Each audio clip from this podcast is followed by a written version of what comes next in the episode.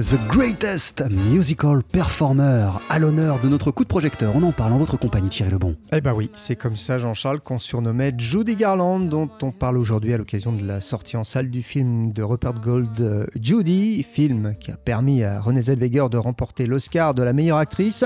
On écoute à ce propos Jean-Philippe Guérand et les journalistes au film français. Ce qui est très fort dans la prestation de Renée Zellweger, c'est qu'elle n'a pas à jouer la Judy Garland glamour, la Judy Garland au, fait de sa gloire. Au contraire, elle doit jouer la face obscure du personnage, le côté sombre, la, la partie déchue, ce qui est d'autant plus difficile parce que elle arrive dans, sa, dans son incarnation à faire que non seulement on perçoit cette déchéance, mais on perçoit que cette déchéance est celle d'une femme qui a été extraordinaire avant. Ça, c'est très très fort quand même. D'où la, performance assez extraordinaire, parce que c'est assez rare de voir effectivement une actrice qui va aller se frotter à un mythe, mais un mythe en pleine déchéance. Alors Judy, ce n'est pas vraiment un biopic, Thierry. Eh ben non, parce qu'en fait, le, film hein, ne raconte pas toute la vie de Judy Garland. On la retrouve à la fin des années 60, un an, avait sa mort, un an avant sa mort, elle avait 46 ans. Euh, elle a été broyée par le système hollywoodien depuis Le Magicien d'Oz. Euh, la star est ruinée, en fait, séparée de ses enfants.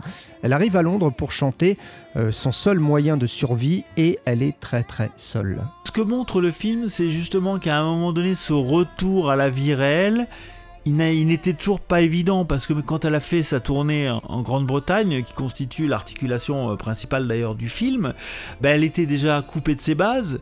Elle n'avait pas une vie très heureuse à ce moment-là, et donc son seul bonheur, il était pendant deux heures tous les soirs quand elle était face à un public qui était par ailleurs un public, il faut le dire, de fans souvent, et c'est ce qu'on voit dans le film, c'est que c'est des gens qui étaient en adoration devant Judy Garland, mais devant la, Judy Garland, je dirais déjà statufiée comme un mythe. Il faut aussi, Thierry, parler de la musique du film. Bah oui, la BO, on l'entend hein, euh, sous nos voix, euh, Jean-Charles. C'est d'ailleurs Renée Zellweger qui chante vraiment euh, dans ce film. Elle avait déjà chanté dans, Chicago, hein, c'est pas une première. Et puis c'est vrai que la musique de Judy, bah, finalement, elle est très jazz, car quand Judy Garland chantait sur scène à cette époque-là, dès les années 50 même, elle avait derrière elle un big band.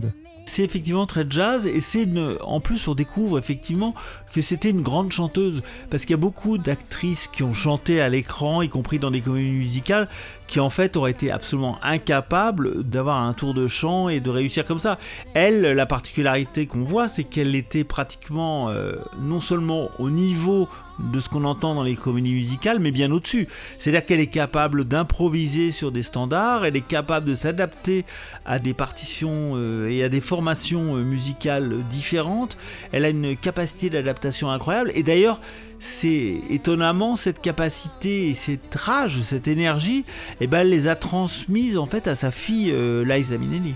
Merci à Jean-Philippe Guérand, journaliste au film français, de nous avoir parlé donc euh, de Judy, euh, ce très très beau film hein, sur Judy Garland avec René Zellweger. Ça sort en salle aujourd'hui. Et merci à vous Thierry Lebon de nous mettre l'eau à la bouche car vous l'avez d'ores et déjà vu pour nous. C'est une vraie réussite. Merci Thierry.